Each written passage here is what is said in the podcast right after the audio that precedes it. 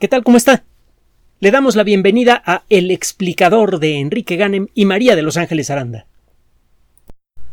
Cuando menos desde los primeros años del siglo XX, si no es que desde antes, la ciencia se ha salido de los laboratorios para convertirse en una de las fuerzas sociales más importantes.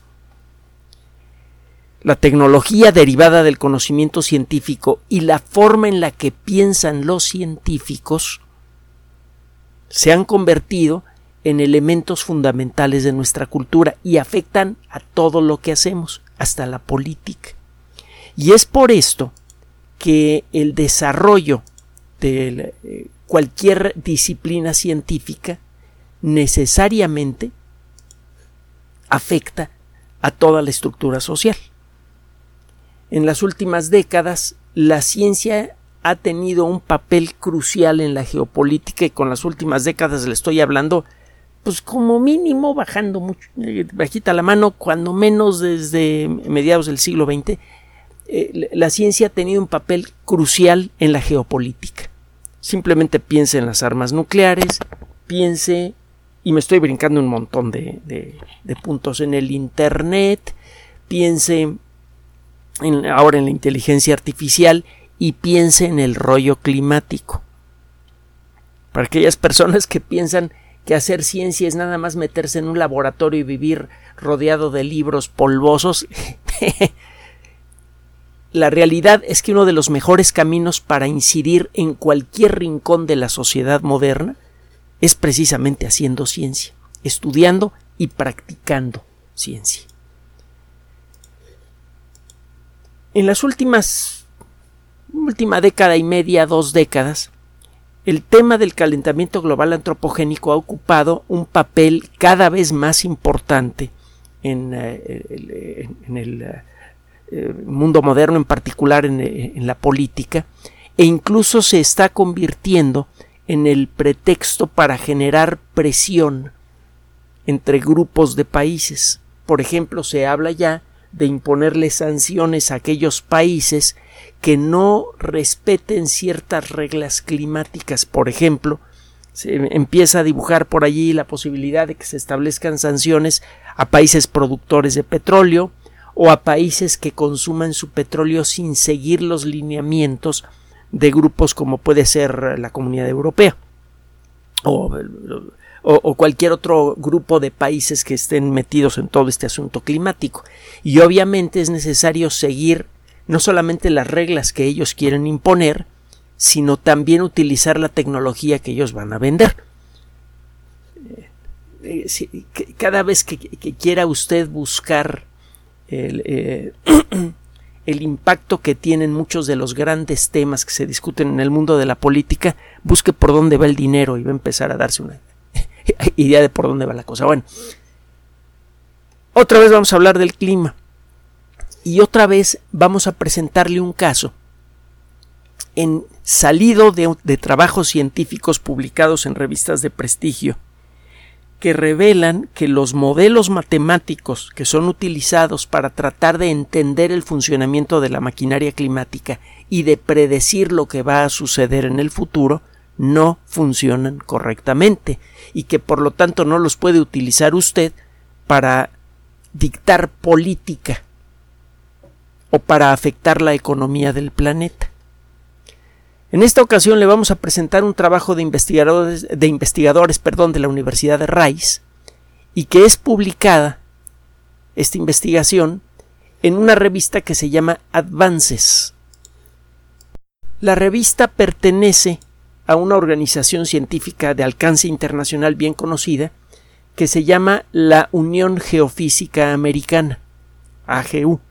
American Geophysical Union. Y, la revista es desde luego de prestigio. Ya sabe que aquí siempre buscamos las eh, revistas eh, científicas de la verdad para presentarle a usted los trabajos que están apareciendo en estas revistas y sacar conclusiones de ello. Bueno,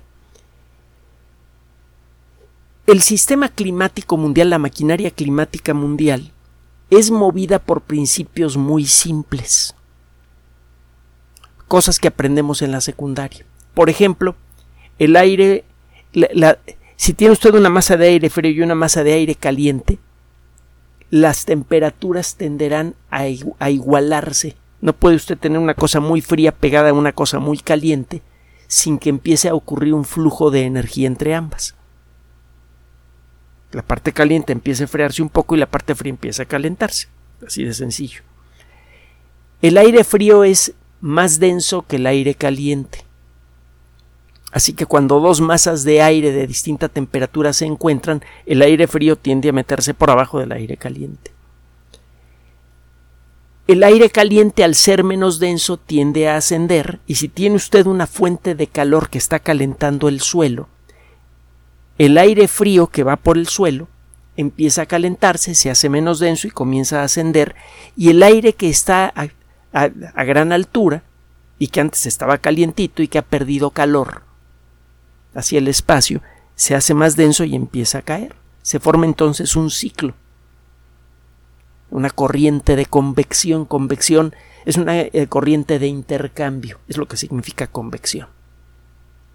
Bueno, el desarrollo de este tipo de corrientes en la atmósfera es responsable por una buena, en, en muy buena medida, por eh, los patrones climáticos. Existen algunas regiones del planeta que reciben una cantidad de energía sustancialmente mayor que, eh, eh, que otras. Por ejemplo, en el Ecuador tiene usted que todos los días el sol pasa por encima de la cabeza del observador, todos los días. El sol cae a plomo todos los días en el Ecuador, deposita mucha energía por metro cuadrado. El suelo se calienta mucho, la atmósfera cerca del suelo se calienta mucho y eso hace que en general el clima en el Ecuador sea agradable o incluso eh, agobiante. A menos que se encuentre usted a gran altura sobre el nivel del mar, entonces sí va a encontrar usted algo de frío, pero normalmente hace calor en el Ecuador y normalmente hace menos calor en las zonas que se encuentran más allá de los límites de los trópicos. Otro día eh, si quiere platicamos con más detalle cómo está el rollo.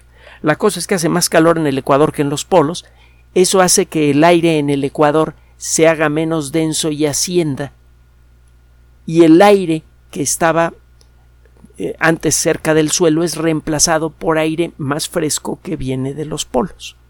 Se establece un sistema de circulación, de intercambio permanente. Desde el suelo lo que nota usted es que continuamente está soplando el viento, y esto es más notable en el mar, porque allí no existen montañas, ni árboles, ni otras cosas que interrumpan esos patrones de viento. Esos vientos son los famosos vientos alisios. Siempre soplan los alisios y soplan por esto.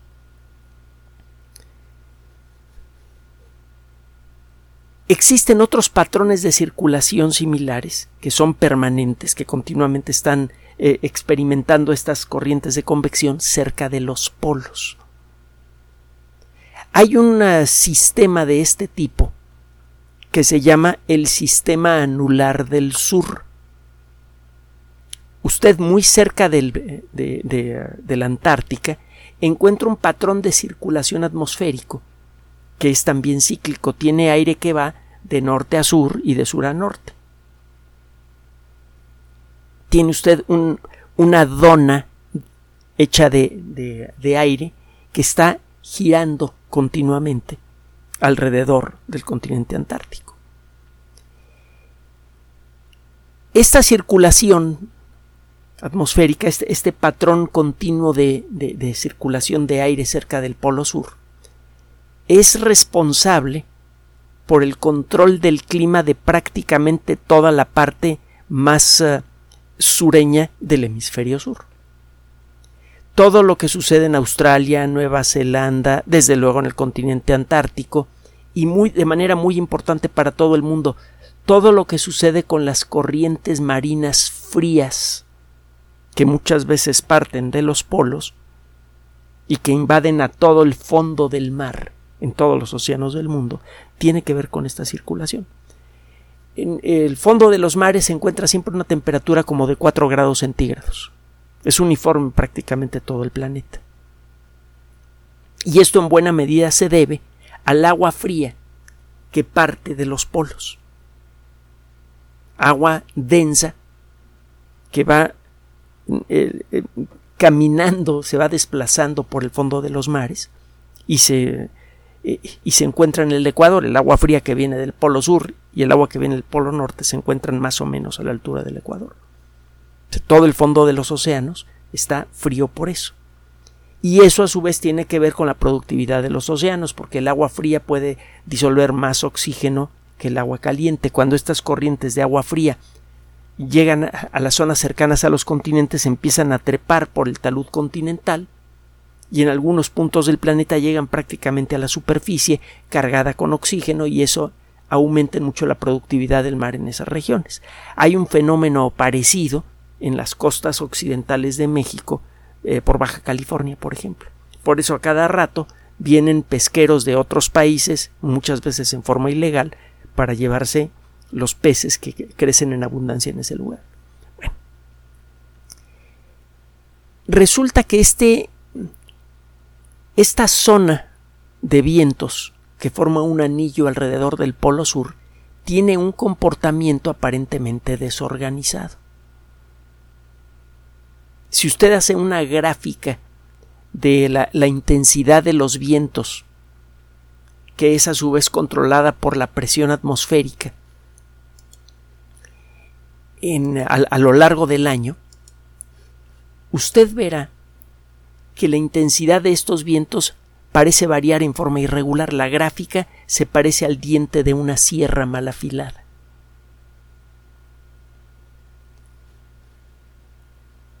Lo que le voy a contar parece completamente intrascendente. Resulta que este grupo de investigadores de la Universidad Rice encontró que esta supuesta irregularidad en realidad es un eh, esconde una regularidad de 150 días.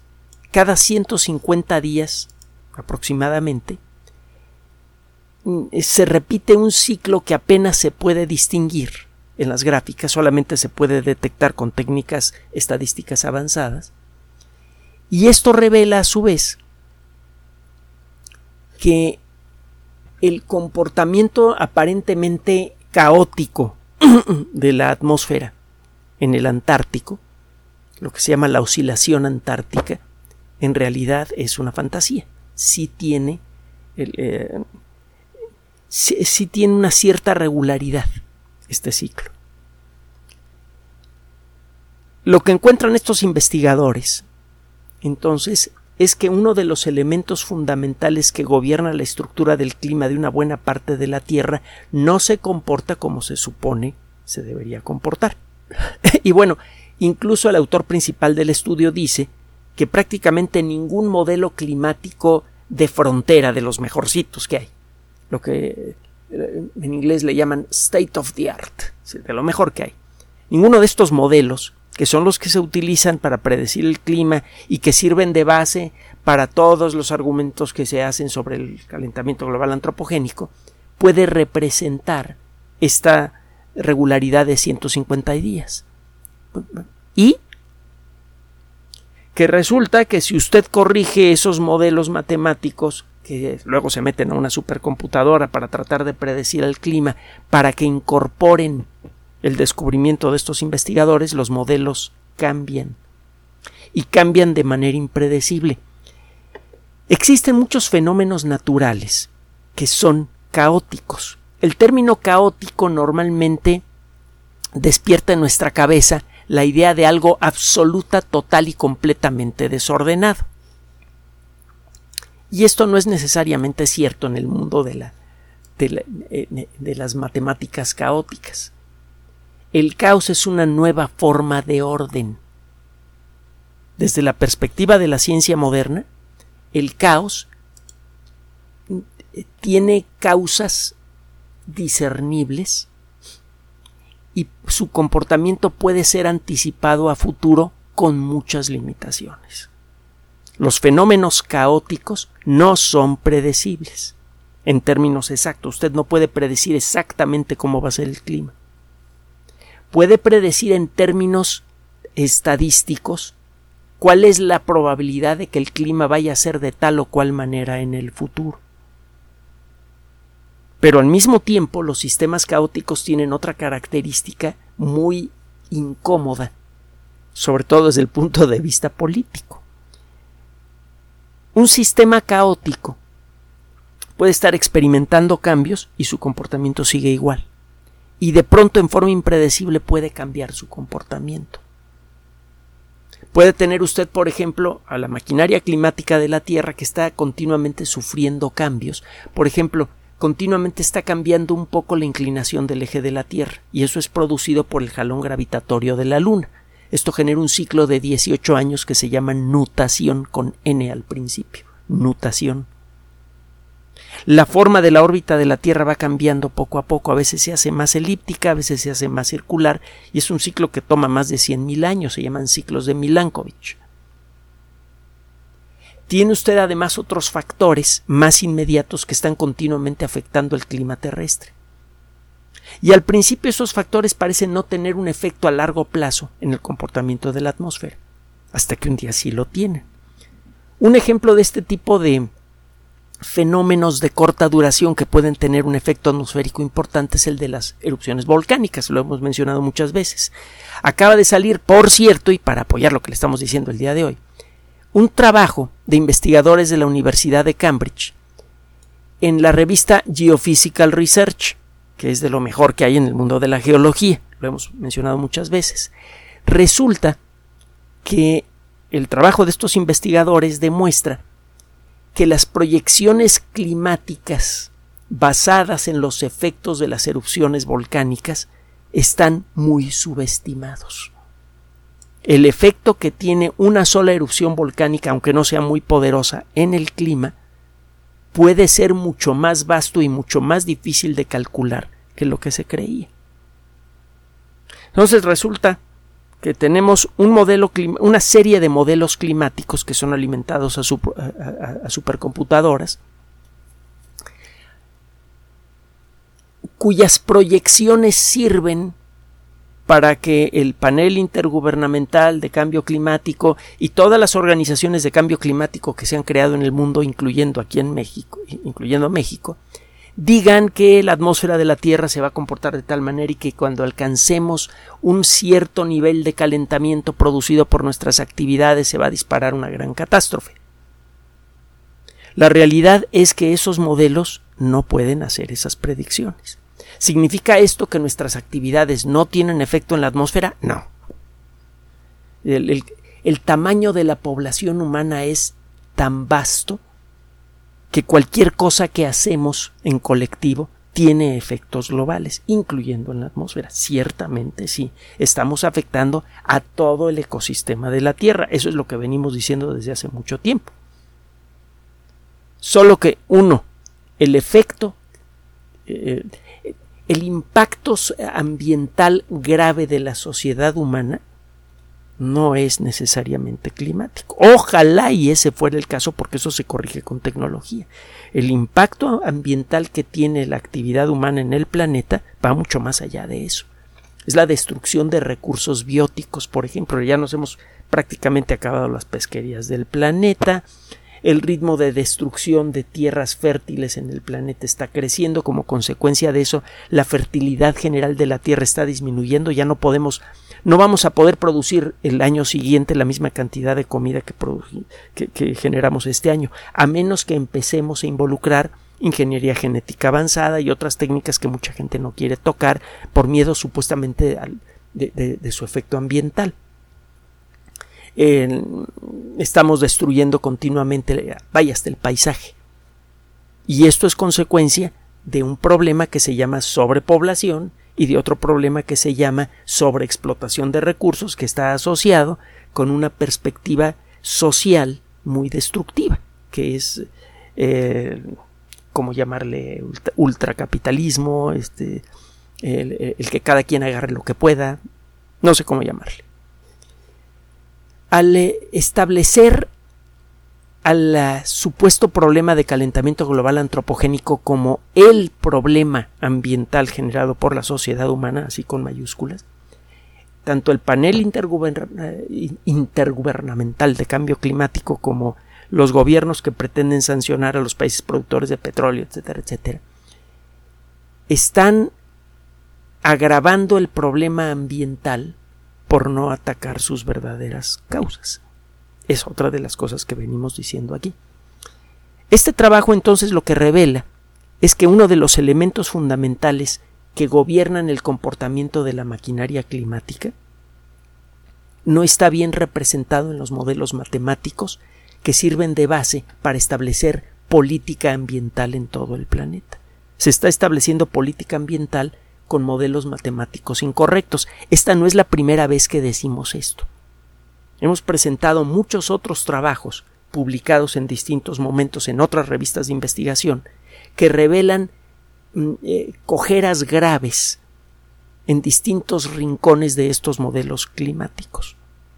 Eso por un lado. Y por otro lado, aunque los modelos sean correctos, por tratarse de modelos que desde que formalmente hablando son caóticos, recuerde que hay una disciplina en el mundo de las matemáticas que se llama informalmente teoría de caos, el nombre formal sería ecuaciones no lineales, eh, que estudia precisamente este tipo de fenómenos, por tratarse de fenómenos caóticos, los fenómenos climáticos, aunque puedan ser representados perfectamente por un juego de ecuaciones, no pueden ser modelados.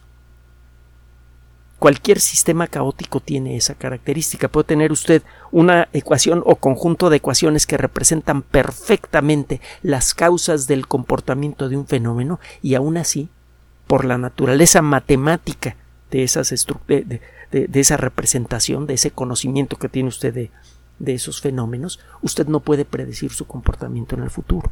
Y ni siquiera puede predecir cuándo el comportamiento de un fenómeno caótico va a ser regular y cuándo se va a volver irregular. Entonces estamos basando la política ambiental del planeta y la defensa del ecosistema en herramientas matemáticas fallidas y estamos sacando por lo tanto las conclusiones incorrectas. De nuevo, la ciencia tiene un impacto crucial en todas las actividades humanas. Desde nuestro día a día, simplemente piense de nuevo en el impacto que ha tenido el Internet, la telefonía celular, el automóvil, los refrigeradores que le permiten conservar comida por mucho tiempo, en todo lo que la tecnología ha tenido, eh, eh, en todo lo que la tecnología ha contribuido para cambiar su vida y la de sus ancestros en los últimos años. Y ahora piense en el impacto eh, social que tiene a gran escala. Lo que le decía es que la ciencia tiene un impacto profundo en todas nuestras actividades, desde la actividad de un individuo hasta el juego geopolítico. El problema es que estamos aceptando muchas de las herramientas de la ciencia sin entenderlas. Uno de los elementos fundamentales de la ciencia es la discusión pública y crítica de las ideas. Probablemente el mayor problema que hay en la actualidad con todo este asunto del calentamiento global antropogénico es la falta de esa discusión pública y objetiva. Incluso se están creando cosas parecidas a la policía del pensamiento, de eh, estructuras que empiezan a, a, parecer orwellianas, supuesta para tratar de desacreditar a cualquier persona u organización que pretenda criticar el rollo del calentamiento global antropogénico. A lo largo de nuestra historia, lo que ha determinado nuestro éxito como especie ha sido principalmente nuestra capacidad de pensar en colectivo, de discutir entre nosotros las cosas de organizarnos y de trabajar como colectividad. En los años que han transcurrido desde entonces, hemos inventado nuevas maneras de pensar en colectivo, que han ido aumentando poco a poco nuestra capacidad colectiva también. Hemos creado sociedades cada vez más poderosas. De todas las formas de pensamiento colectivo, la más poderosa de todas es la ciencia los mecanismos sociales de la ciencia son los que han permitido la creación de las grandes ciudades, la creación de, eh, eh, por ejemplo, de eh, sistemas de investigación que detectan rápidamente la presencia de una nueva enfermedad, que exploran a profundidad la naturaleza del agente causal y en muy poco tiempo generan vacunas efectivas. Acuérdese de la, de la pandemia. Y por alguna razón extraña, ese mecanismo social de discusión abierta está fallando en uno de los temas más delicados que tenemos que resolver. La sociedad humana está afectando gravemente al, ecosistema terrestre y tristemente no está utilizando su mejor herramienta social para explorar sus causas y encontrar soluciones. En lugar de discutir abiertamente el tema del calentamiento global desde una perspectiva científica, se está recurriendo a los argumentos de autoridad y a las imposiciones. Eso no va a corregir el problema ambiental generado por ocho mil millones de personas. Esperemos que la colectividad lo entienda a tiempo para hacer algo decente y efectivo al respecto. Gracias por su atención.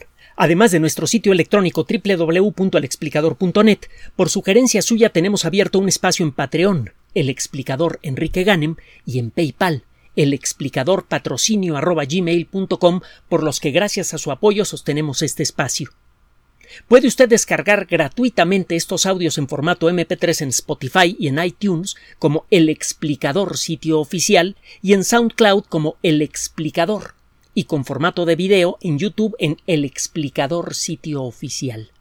Recuerde nuestras redes sociales de siempre, Twitter Enrique-Ganem y en Facebook Enrique Ganem sitio oficial, El Explicador y los grupos que usted ya conoce. Finalmente, El Explicador siempre somos María de Los Ángeles Aranda y Enrique Ganem. Gracias.